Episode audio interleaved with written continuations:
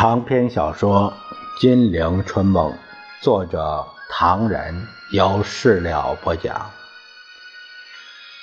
第七集三大战役，第二十一回，我爱五师，这五师大碰钉子，内阁阻隔，翁内阁无以立足。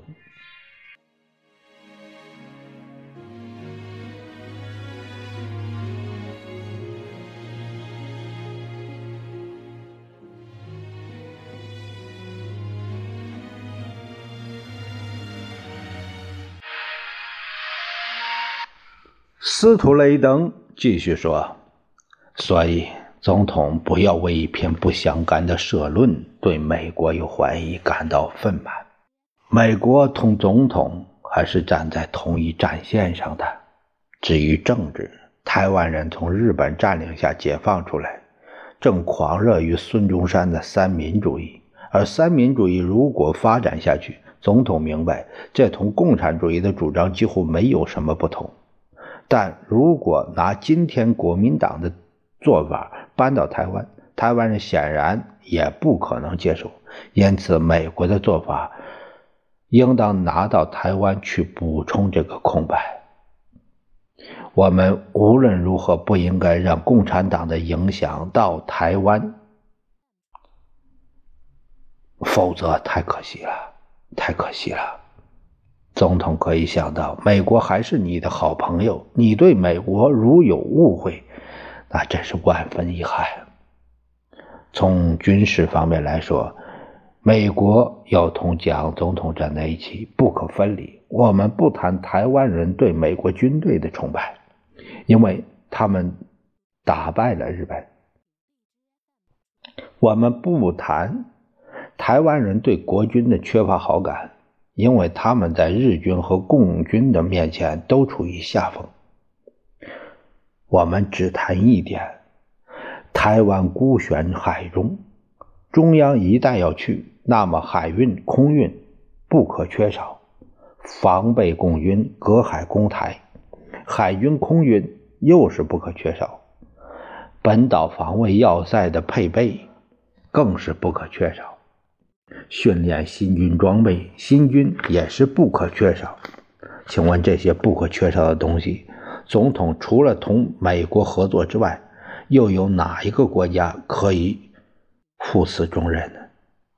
所以说，蒋总统对美国千万不可存有误会，那对谁都没好处，是吧？司徒这番大道理，表面上处处为蒋打算。骨子里却处处为美国打算。蒋介石心头明白，美国在全世界反对声中扶助日本再起，置其他盟国的意见于不顾。蒋介石也十分清楚，刚开始时还训令外交部抗议过，现在的什么都不必提了。对于美国经营台湾这一招棋，蒋介石还能表示不同意吗？他咬咬嘴唇，心头叹气，终于点点头，说：“大师，呃，刚才说的，我当然同意。”蒋介石终于取消了他对于那篇社论的反感。不过，那个家伙要我们脑袋翻新，这个盛情实难接受。司徒闻言也只好一笑了之。为了转换气氛，搭讪着说：“蒋总统，在台湾还有一些事情可以谈谈的。”蒋介石做倾听的状态。八大维将军同我一起东转西转，觉得新军训练甚有前途。这一点我们也曾谈过。有一次燕京同学会请我吃饭，我去了，傅景波也去了。八大维将军也作陪。这种宴会我是常常参加的，没有新鲜之处。不过值得注意的是，呃，燕京的学生中间反对我主张的人越来越多了。什么？我是说，燕京的学生们反对我主张的人渐渐多了。我们应该从头说起来，总统。司徒喝了一口水。我在宴会上照例说了几句话，巴达维将军也跟着，呃，站起来说了几句。他说他是带兵的，可是同司徒大师在一起的时候就非常羡慕他，因为他的学生真多，到处可以听说燕京学生请老校长吃这个玩那个，因此他也要改行了啊！说的大家都笑出声来。本来这个是通常的宴会，巴达维将军的话也够风趣，但不愉快的事情来了。有一个学生，他起来发言，用普通话说：“老校长为了中国的事太辛苦，东奔西走，一天到晚为了中国的事情忙个不休，应该回国多休息休息，不再过问中国的事情才对。”你听听这话。是粗话是好话，细细辨味，情形不同啊！哟，这不是好话，而是对美国帮助国民党做法表示反感。这种说法就是共产党，共产党不愿我们向好，所以处处找机会分化我们，打击我们。连我这个老校长为中国事情奔走都不受到他们欢迎，你说这情形，我痛心不痛心？蒋介石没说话，他默然的点点头，心想：司徒为了这篇社论，又把话题扯回原处去了。总统，我的学生之中有不少变成了共产党，或者是变成了共产党的同路人，连我都不受欢迎，要我回中国休息去。可是你希望不要有所误会才好。由于愤怒过度，再加上全副的精力倾听司徒的说话，从中分辨司徒的弦外之音，蒋介石感到十分疲劳。他不时地忍住哈欠，右手按着嘴，口角微抖。这情形，司徒一目了然，也就告辞。蒋介石送客回房，却又十分不安，想休息，怎么也就安静不下来。他启门而出，见客厅里灯光大亮，坐着好几个人，声音低沉，也不知道他们在说些什么。我想，蒋介石坐下开口：“从今以后，我们对外的宣传要特别注意，不要给人家笑掉大牙才好。今天说毛泽东在延安战死。”明天又说毛泽东在延安开会，怎么搞的？众人相顾愕然，但人人心中有数。不要老是给我听什么好消息，人家当面讽刺我，你们说这个味道是不是好受？众人是惴惴不安，但也无法离去。本来都有事情向蒋请示，现在一句话都不肯说了。董显光看清楚是怎么回事之后，他挺了一下胸脯，问：“报告总统，上海学生的动态未可小看，他们喊出了反对美国扶助日本侵略势力复活的口号，影响太大了。现在上海、北平、武汉、成都、昆明等地都举行了万人以上的大示威。”如燎原之势，不可收拾。蒋介石皱着眉：“这些事情不必要我出主意了吧？”是这样的，我们中间也有一部分认为这事情难办，因为反对美方扶助日本，连我们的外交部都奉命发表过抗议的。蒋介石很不高兴，那是截然不同的事。你叫他们放手去做好了，他们已经做了。据报告，他们在各大城市已经大量的逮捕学生，一部分学生已经受到刑罚。他们想请示最高当局，对这批人该采取什么态度？陈布雷补充说。办事的人当然知道该怎么办，但是现在国际有人对我们时有批评，如果对学生过分，会不会引起议论？蒋介石他在火头上脱口而出：“什么国际友人？他们反共不比我们差，放手好了。”于是中央日报连续发表社论，说对爱国学生，与其养拥一患，不如操刀一割，当机立断，斩草除根。国民党中央宣传部公公开号召同学生们做生死之斗争。这件事情闹了好久，全国学生死伤累累，残酷万分。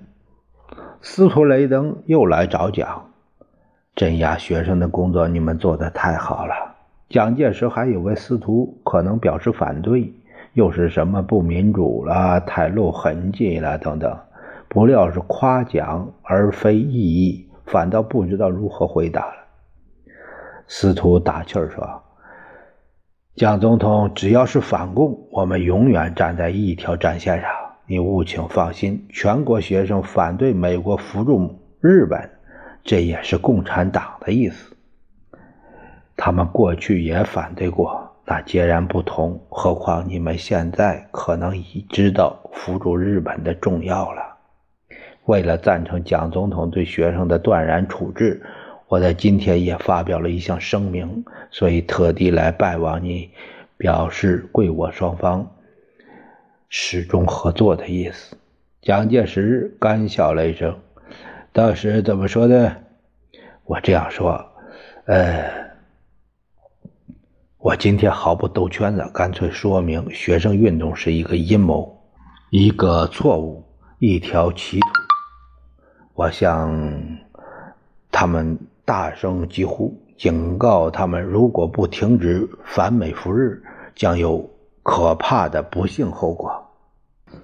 蒋介石有意无意的给了司徒一句：“这倒是真难得。大师一向喜欢学生，同情学生，为什么今天会发这么大火？”我实在忍不住了，实在忍不住了。老早老早就忍不住了。这次在台湾受到他们恶意的劝告之后，我更忍不住了。再说中国的事情已经图穷匕现，谁也不能装糊涂。该说谁对谁错的时候了。过去那一套可不能再用了。蒋介石默然点头，呃。是这样吗？可不是。不过有一个人的安全我很担心，希望他没有危险才好。谁呀？我们驻上海的总领事卡普特，他面对的矛盾尖锐极了。他同我说，他曾怕上海学生搞他一下，因为他同上海学生的冤仇结得太深。他在前几个月曾经连续发表演说，认为美国扶植日本是一种义务，指出反对美国扶日是由于奸徒迷惑。他认为美国对中国帮忙很大，受惠于美元的中国学生、中国人无权反对美国国策。卡伯特因此受到很多没有礼貌的来信，都是学生骂他的。蒋介石心头也并不好受。受惠于美元的人无权反对美国政策，这是什么话？这句话出自卡伯特之口，且司徒又拿来复述一遍，对蒋介石是否有什么暗示之意呢？眼见对方面色难看，司徒雷登马上笑着说：“ 卡伯特先生，他的话有一部分是对的，但有一部分显然缺乏考虑。”我们可以不理他。蒋介石苦笑了笑。不过，卡特先生在上海的处境是极其危险了。他上次当面告诉我，有一个总领事馆的职员辞职不干了，还说了几句难听的话。上海学生对他再无好感，说是中国人对中国的政策十分错误。手法频换，万变不离其宗。总统先生以为这个说法公道吧？蒋介石谨慎的回答：“小孩子们说话，我们也不必理他。不过，卡伯特先生和司徒大使的谈话，我们的胡适博士会发表声明表示赞同的。”司徒眼珠一转，他岔开话题：“呃，现在我们谈一件要紧的事。我们的军事方面负责人。”对那个问题，昨天已经同总统先生方面联络过了。当时说的是毒气问题，是的，效果如何还不得而知。不过从沈阳附近、苏北夷陵、临汾、扬州、襄阳等地情况来看，情形不大理想。是吗？昨天他们说换一种更有效的毒气，帮中国打共产党，这番意思是好的，处处说明中美合作无间，协力剿共。外面的流言是甚多，也不能影响我们的交情。是啊，你们的朋友还说，有朝一日细菌弹造好之后，要拿来试一试。不过我的看法不同，我以为有细菌弹可能发生意外，一旦传染病瘟疫流传到我们自己地区，这不是更糟吗？不错不错，留在以后再说吧。如果用上细菌弹，恐怕又有人骂我们不人道了。蒋介石对司徒的笑声开始怀有戒心，他越来越感到。这个一口杭州官话的中国通固然给过他不少帮助，但也带来了更多的烦恼。他似乎在暗中做些什么，但对他无法翻脸。两个人讲话讲时只有干笑，但当蒋介石对着那些报告时，连干笑都笑不出来了。中美双边的协定在七月间签订。紧接着就是豫东兖州大败，连兵团司令官屈寿年、十二军军长霍守义都告被俘，济南孤立了，襄阳也告失去，康泽被俘，一切美元都没有给他带来胜利。蒋介石思前想后，看美元，难道能是救命符吗？劝说翁文浩奉命阻隔之后，面对着一团乱丝，肩负偌大重任，真的是食不知味，寝不安枕。关起门来，怕不知道外面发生了什么事；走出门去，却又感无法下手。那一天应司徒之约，两个人驱车郊外，在灵谷寺找个地方聊天。司徒夸奖他。众望所归，在同情他处境艰难，终于表达他的意思说：“翁院长，你这次见危受命出面阻隔，我们华盛顿的朋友都非常欢迎，愿尽最大的努力支持你，全力支持你。”汪文浩苦笑着说：“大师。”你们的好意我也非常感谢，不过我的那个内阁实在是换汤不换药，我想我是做不好的，有待各方面的指教。院长太谦虚了，我今天约你出来，主要是让我们换一换空气。这一阵的日子简直不成话，大家忙，大家也累了。是的，大大师从中奔走也够辛苦。不过，今天我对翁院长也有两点要求。首先是翁院长此番阻隔，希望在了解美国这一点上多花一点功夫。愿闻其详，大师。就是说，桂院长。在今后的工作大纲中，要强调中美合作、中美并肩反共，务请贵国人民了解美国对中国的感情，对中国人的感情，对中国援助的正大光明、公正无私这一方面，而把共产党那一套邪说扫荡干净。这就是今天我特地来拜托院长的一件重大事情。呃，这个翁文浩沉吟了一会儿。中国与各国的外交关系，深信只希望做好，大家好好相处，而绝不会希望搞坏。这一点，请大使放心。司徒想了想，呃，第二事情，我想请问院长，贵内阁已经组织完成，人事方面大概也差不多了。翁文浩也想了想，啊，大使，这一次我出组内阁。实在出于无奈，我力不胜任。即使胜任，实在也不感兴趣。所有人选可能是非常理想，但均非兄弟的本意。这一点大使量必晓得。现在我可以告诉大使的，我这个内阁很勉强。顾猛于起位就任，民清两党问题也多。我想这个行宪第一任内阁的前途。大概也可以想象得到了，请院长介绍一下，希望无话不谈。可以，可以。其实大使了解这个内阁，绝不在兄弟之下。我这个内阁十分之八，还是张群先生的班底。在部长和政府委员中，有人说政学系占了四席，那是王世杰、周宜春。孙岳渠和兄弟，有人说西西掌握了五六席，那是张立生、谷正刚、李敬奇、刘维志和雷震。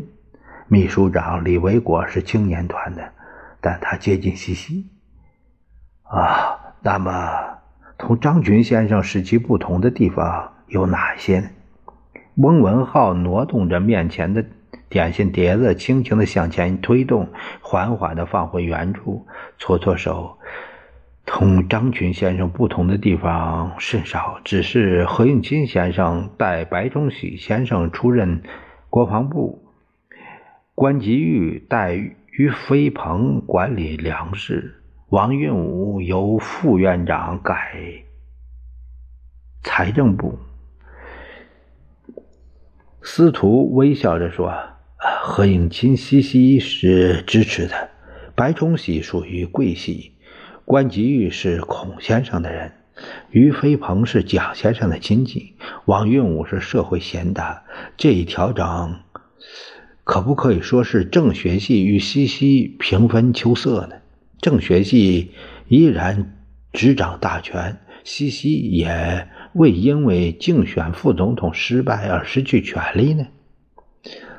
司徒向翁微笑说：“院长，我们所感到的，你的内阁中既包括了生死冤家，民清两党还吵个不休，你的内阁前途会风平浪静吗？”